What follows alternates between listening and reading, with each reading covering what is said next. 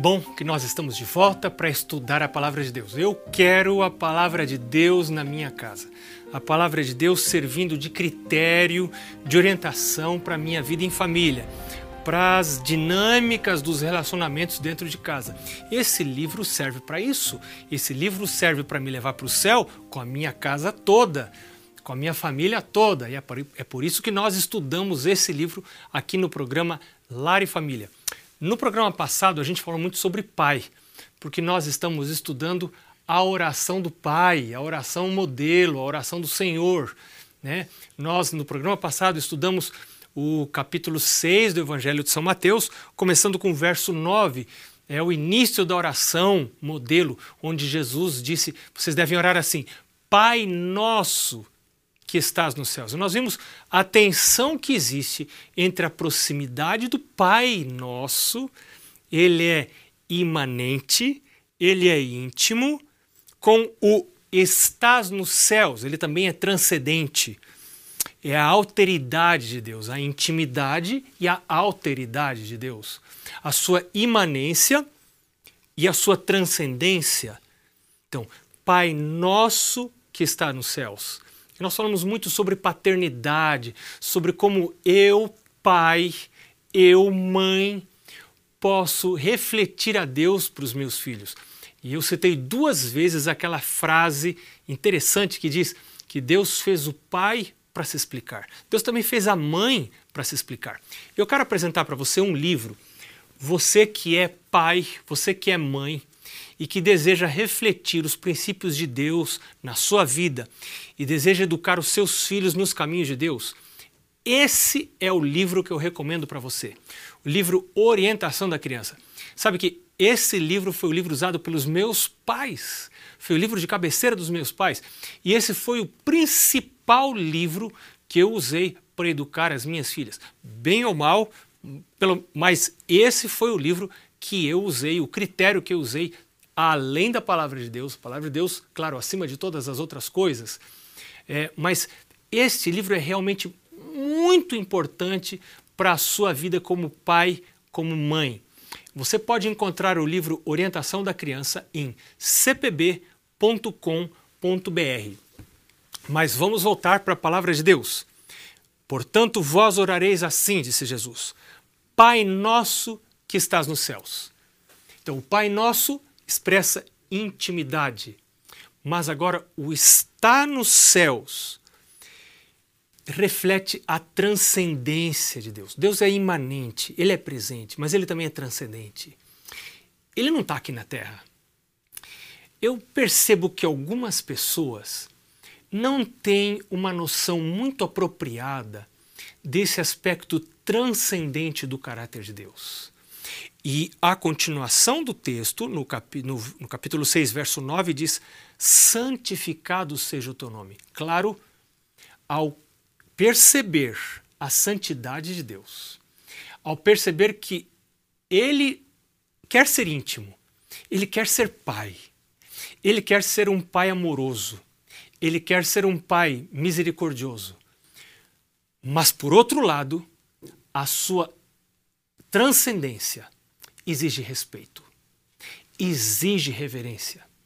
Eu preciso respeitar a Deus. Eu percebo que algumas pessoas levam o nome de Deus de maneira muito frouxa, fazem brincadeiras com o nome de Deus, fazem piadas com o nome de Deus, permitem que seus filhos tomem o nome de Deus de maneira muito leve nos lábios, que os seus filhos façam brincadeiras com o nome de Deus. Alguns pais não educam os filhos de maneira que eles cresçam com esta visão da reverência por Deus e pelos símbolos das coisas de Deus. Reverência pela Bíblia. A Bíblia é um livro. A Bíblia é papel e tinta. A minha ainda tem uma capa de couro, então é couro, papel e tinta. Mas quando eu a aceito como a palavra de Deus, ela se torna num livro diferente. E eu preciso ensinar aos meus filhos a diferença que existe entre a Bíblia e os outros livros. Eu devo ajudar os meus filhos a compreender que esse é um livro diferente. Este não é meramente um livro, ele é a palavra de Deus. como meus filhos se portam dentro da igreja. Eu preciso estar atento a isto. Reverência é a noção da presença de Deus. O meu Deus, ele é um Pai nosso, mas ele está nos céus. Ele não está aqui. Ele mora nos céus. Ele está aqui porque ele é imanente, ele é presente, ele é Emmanuel, ele é Deus conosco. Mas existe essa tensão que ela é saudável entre a intimidade de Deus, em Deus como meu amigo e em Deus como um ser santo, puro, elevado. Em alguns lugares a Bíblia define a Deus como altíssimo, o alto, o sublime. Ele como estando assentado, está lá no Apocalipse, num trono diante do qual fogem o céu e a terra. Então, eu devo ter cuidado na maneira como tomo o nome de Deus. E a Bíblia diz, o mandamento diz: não tomarás o nome do teu Deus em vão. O Senhor não terá por inocente aquele que tomar o seu santo nome em vão. Então, como que eu educo meus filhos nesse processo de reverência? Como que é a oração? Como são as orações lá em casa? Meu filho pode estar de perna cruzada na hora da oração. Enquanto todo mundo se ajoelha na hora da oração, meus filhos podem ficar sentados. Alguns pais permitem que os filhos sejam criados como cristãos de segunda, de segunda categoria. Os filhos estão na igreja, os pais levam os filhos para a igreja, mas é como se os filhos não estivessem na igreja.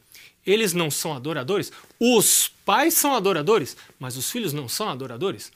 Os filhos estão ali desenhando, estão brincando, alguns levam bonecas, carrinhos, outros iPad, outros o, o seu é, telefone celular e ficam brincando, estão completamente alheios ao culto. Eles não estão desenvolvendo uma noção da santidade de Deus, da reverência que devem ter para com Deus. E isso deve começar lá na minha casa, no culto da família. Como que é o culto da família lá na minha casa? Existe um momento, existe um horário apropriado, os filhos chegam, se assentam. Lá na minha casa, o culto é feito na sala. Nós não costumamos fazer o culto é, na mesa da refeição, porque é, é um outro momento. A mesa da refeição é um momento para você dar risada, contar histórias do dia, contar coisas engraçadas. Nós lá em casa temos momentos fantásticos na hora é, das refeições. Mas a sala é para o culto. A sala da nossa casa é a igreja, é o lugar consagrado para fazer o culto a Deus. E a gente também recebe visitas. Quando nós recebemos visitas na sala, nós brincamos, nós contamos histórias, e quando as meninas eram pequenas, tinham liberdade. A gente deve erguer as coisas, os objetos muito sensíveis que se quebram com facilidade, para que a criança não precise ficar ouvindo não toda hora. Então erga, põe em lugar um pouco mais inacessível, mas deixa a criança à vontade na sala. Deixa ela ser criança, deixa ela tocar nas coisas, deixa ela brincar na sala. É, nas salas da minha casa, quando eu era pequeno, meu pai brincava com a gente de cavalinho. Eu me lembro das sextas-feiras à noite, nós fazíamos o culto do pôr do sol para receber o sábado, e minha mãe sempre tinha uma refeição especial no, no culto da sexta-feira à tarde, tardinha à noite, no pôr do sol, recebendo o sábado. A primeira refeição já nas horas do sábado, sexta-feira à noite, era uma refeição especial. Minha mãe sempre tinha um bolo, é, uma salada de frutas, alguma coisa diferente. Ainda hoje, é lá, na minha casa também, assim, minha esposa também prepara alguma coisa. Mas enquanto minha mãe ia para a cozinha terminar de pôr a mesa, então lá na sala era o dia que meu era a noite que geralmente meu pai estava em casa. Então, nesta noite, tinha brincadeira com os filhos, e aí meu pai brincava de cavalinho, e nós brincávamos e rolávamos pelo chão é, é, meu irmão, minha irmã e eu. Era muito agradável. Eu tenho memórias muito preciosas desse momento. Mas eu também me lembro que lá na casa dos meus pais, o momento do culto era um momento separado. A palavra santo quer dizer separado. Então, o momento do culto era um momento santo, era um momento separado. Na sala a gente brinca, na sala a gente conversa, na sala a gente anda, mas não na hora do culto. E é por isso que o culto precisa ser curto. O culto precisa ser bastante curto, porque a criança não tem uma concentração muito grande. Então, quanto menor a criança, mais, cu mais curto precisa ser o culto. Então, faça cultos curtos. O culto em família, nós temos um, um, um, um, propósito lá em casa que a gente não tem conseguido alcançar, mas é o nosso propósito. Nós temos o propósito de fazer o culto em cinco minutos. A gente chama isso de culto Caleb, né? um culto rápido, né? porque é, é, é, esse, esse é o sinal do projeto Caleb. Eu tomei emprestado isso do projeto Caleb para dizer que o nosso culto é um culto Caleb, é um culto de cinco minutos, um culto rápido. A gente não tem conseguido, mas nós estamos perseguindo o alvo de fazer um culto de cinco minutos pela manhã e pela tarde. Mas no momento do culto em família, Deus precisa ser reverenciado. Os meus filhos precisam aprender a sentar corretamente no sofá. Ah, com a perna para cima, de qualquer maneira, dormindo, de boca aberta. Não, não, para, para um pouquinho. Este é o momento de buscar a Deus. Deus é bom, Deus é Pai, Deus quer ser íntimo, mas Deus precisa ser reverenciado na Assembleia dos Santos. Isso diz a palavra de Deus. Eu preciso ensinar para os meus filhos noções de reverência e da santidade de Deus no momento do culto, que deve ser curto, eles devem aprender a se portar de maneira reverente. Também no momento da oração. Como seus filhos se portam durante a oração? Como que são as orações na sua casa? São orações curtas ou são orações compridas que cansam até os anjos? Ellen White diz uma coisa interessante, ela, ela, essa frase é dela, ela diz que existem orações tão compridas que cansam os anjos, porque tem pessoas que querem exibir sua santidade na oração e não apenas falar com Deus. Cuidado, faça orações curtas, mas exija dos seus filhos reverência no momento da oração. Seus filhos fecham os olhos na hora da oração? Os seus filhos se ajoelham na hora da oração? Os seus filhos permanecem de maneira reverente na hora da oração? E eu fico impressionado como a compreensão dos elementos dessa oração pode afetar a minha paternidade, ou a minha maternidade, se eu sou mãe, se você é mãe. Então, estude essa oração. Ore essa oração de acordo com o modelo de que Jesus estabeleceu aqui. Você não precisa, você não precisa orar exatamente essa oração, mas siga esse modelo. Então você viu que ali no verso 9 do capítulo 6 de Mateus, é, Jesus diz: Vocês vão orar assim: Pai nosso que estás nos céus, santificado seja o teu nome. Nós já vimos no programa anterior e nesse programa que Deus é Pai. Deus é Pai nosso. Ele é Emmanuel, Ele é Deus conosco, Ele é presente, Ele quer ser íntimo, mas Ele precisa ser reverenciado. Ele está nos céus. Eu não estou nos céus. Deus está nos céus. Deus está aqui também. Porque Ele é onipresente, mas eu não sou onipresente. Nós temos natureza diferente. Às vezes, no nosso afã de aproximar a Deus dos filhos, a gente aproxima tanto que perde de vista a abrangência do seu caráter. A gente perde de vista a transcendência do seu caráter, a necessidade de reverência, isso é muito importante. Os filhos que saem de casa sem ter adquirido a noção de reverência dentro de casa, dentro da casa cristã, dificilmente vão adquirir essa noção fora de casa. Então eu estava falando no primeiro bloco a respeito do culto de casa. Como são as orações? Na minha casa, o meu pai e a minha mãe não fechavam os dois olhos na oração. Você não acredita? Estou falando para você. Meus pais não fechavam os dois olhos na oração. O pai que está preocupado com a vida eterna do filho, a mãe que está preocupada com a vida eterna do filho, ela não fecha os dois olhos. Um olho está orando, mas o outro olho está cuidando dos filhos. Será que meu filho compreendeu como é ser reverente? Como é o caráter de Deus, como precisa ser reverente, E os meus pais exigiam que eu fechasse os olhos na oração. Nos cultos lá na nossa casa, as orações eram feitas de joelhos. Por que não ajoelhar? Por que não ajoelhar? Quando o meu joelho se dobra, a minha alma se curva. A minha alma se curva quando o meu joelho se dobra. É de joelhos que eu percebo a minha devida relação para com o meu Criador. Ele está nos céus, eu estou na terra. Ele é superior, eu sou inferior. Ele é santo, eu sou pecador. Meus filhos precisam aprender a orar de joelhos. Mas espera um pouquinho. Por favor, oração curta. Você não vai colocar. Oração não é castigo. Claro, oração não é castigo. Oração é falar com Deus. Então, a oração precisa ser curta. Quanto menores as crianças, mais curta deve ser a oração. Sabe, é, a, a Mari, minha esposa, começou a orar com as meninas, minhas filhas. Já, bom, a gente já orava com elas dentro da barriga da mãe. É, colocávamos a mão sobre a barriga dela e orávamos. Mas depois que elas nasceram, desde a primeira mamada, a Mari segurava as mãozinhas do nenê e fechava os olhinhos com a mão. E às vezes ela dizia assim para mim: coloca a mão nos olhinhos dela e sente. Então eu punha a mão, não apertando.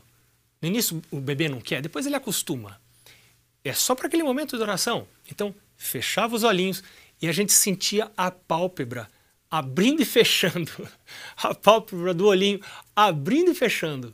Então, e aí a Mari, segurando a mão, pedia a bênção de Deus sobre o mamá do, do bebê, do nenê. E dava de mamar enquanto ela estava amamentando. Antes de amamentar, ela orava. Enquanto estava amamentando, orava também.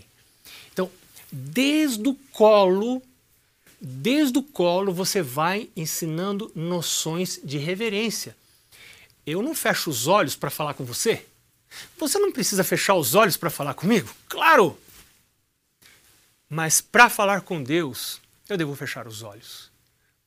Por que, que eu fecho os olhos? Por que, que eu junto as mãos?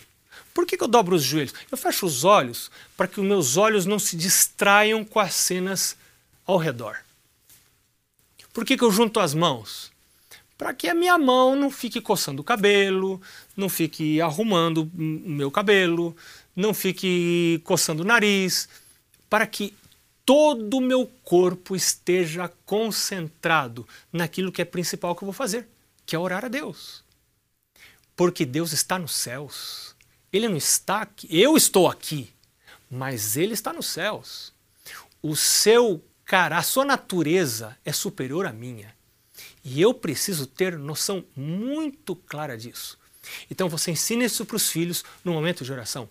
É, depois os filhos vão crescendo, eles já vão se ajoelhando sozinhos, eles vão fechando os olhos. É, eu me lembro da primeira vez que eu vi a, uma das minhas filhas orando por si mesma. Porque até uma certa idade, a criança não ora por si mesma. São os pais que oram pela criança. Você vai é, é, falando frases curtas e a criança vai repetindo. Por exemplo, você diz assim: Pai do céu, e a criança repete: Pai do céu, muito obrigado, e a criança diz, e assim por diante. Né? Mas chega uma época, uma idade, em que a própria criança já começa a orar. E você pode pedir a ela que ore no culto, no culto da casa. E a oração dela não é uma oração de segunda, segunda categoria. Tem gente que pede para a criança orar e depois o pai faz a oração oficial. Não, não. Considere a oração da criança como a oração oficial do seu culto. Valorize a criança. Mas ensine que a oração deve ser curtinha para os grandes e para os pequenos. Né? Então, tanto em casa quanto na igreja, você precisa exigir reverência diante de um Deus santo, diante de um Deus separado, é, dentro da igreja. Como que a criança se porta? É, tem crianças a quem se permite gritar, falar alto, comer dentro da igreja. Você já viu uma coisa dessa? Eu já vi isso. Mães que dão comida. Escuta, mamãe amada de Deus, você é amada de Deus, mas mamãe querida, igreja não é refeitório, igreja não é restaurante.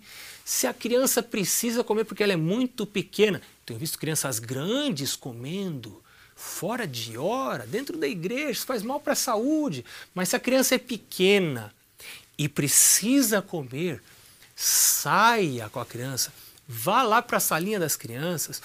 Os diáconos da sua igreja, se a sua igreja for uma igreja amigável para as mães, a sua igreja vai ter uma sala para as mães amamentarem. Você não vai precisar amamentar lá na rua. Deve ter uma sala onde você pode amamentar. De repente, eu fui pastor de uma igreja, igreja do, do Riacho Grande, em São Paulo até. Meu abraço para os membros da igreja do Riacho Grande, em São Bernardo do Campo, na Grande São Paulo. Essa igreja, quando eu era pastor ali, e hoje deve ser assim ainda, havia uma a sala das mães. As mães poderiam estar ali confortavelmente sentadas, poderiam estar amamentando e ao mesmo tempo, através de um vidro, é, percebendo tudo o que estava acontecendo dentro da igreja, escutando o sermão e ali amamentando. Agora um detalhe: se sua igreja, como essa igreja que eu citei, possui uma sala de mães com vidro, isso é uma faca de, como diz um amigo meu, dois legumes, né? Cuidado, pode ser uma faca de dois gumes.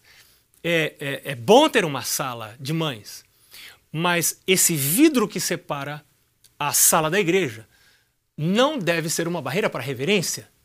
Algumas salas de mães são uma desculpa para os filhos poderem gritar, correr, fazer o que quiserem, porque estão na sala de mães. Não, escuta, não é para a vida toda, é só para o momento que você está na igreja. Você treina em casa com cultos muito curtos, muito rápidos, exige reverência. Agora você vai para a igreja, o culto é um pouquinho mais longo, mas não, não é todo dia, não é o dia todo, é 40 minutos, é uma hora de culto. A criança pode sim aprender reverência. Meus pais exigiam isso de mim. E uma outra hora que eu tiver mais tempo, vou contar algumas histórias, como eles faziam, né? como eles exigiam reverência dentro da igreja. Isso é importante. Esses princípios são muito importantes, porque é em casa, é no seio da família, é no ambiente da família que nós aprendemos estes valores, que nós desenvolvemos estes valores, nós adotamos princípios que nós vamos carregar para a vida toda. Mas se eu, pai, se eu, mãe, não ensinar, se eu não exigir que meu filho não grite dentro da igreja, que não brinque com brinquedos barulhentos dentro da igreja, que não coma dentro da igreja, que não corra dentro da igreja, saia durante o sermão, fique fazendo cena. Tem crianças que a mãe, o pai, permitem que andem pela igreja, vão andando, são capazes de subir lá a plataforma onde está o pregador, vão lá cumprimentar, vão roubando a cena, se tornam o centro da atenção. Deus deveria estar sendo o centro da atenção, porque é um culto de adoração a Deus mas a criança rouba a cena de Deus, aprendendo egoisticamente a estar em evidência. Essa criança vai crescer com sérios defeitos de caráter. Vem cá, pai e mãe. Nós somos imperfeitos, mas Deus nos chama para uma obra santa. Desenvolver nos nossos filhos a noção da reverência de Deus. Deus ama você. Deus ama seus filhos. Deus chama você para essa obra. Encare essa obra no temor do Senhor. Ore pelos seus filhos. Ore para que você primeiro tenha a noção equilibrada entre a imanência e a transcendência de Deus. Ele, Deus íntimo, mas ao mesmo tempo que está nos céus. Deus ama você. Seus filhos vão amar você. E um dia vão agradecer a você por essa obra. Deus abençoe. Nós nos vemos no próximo programa.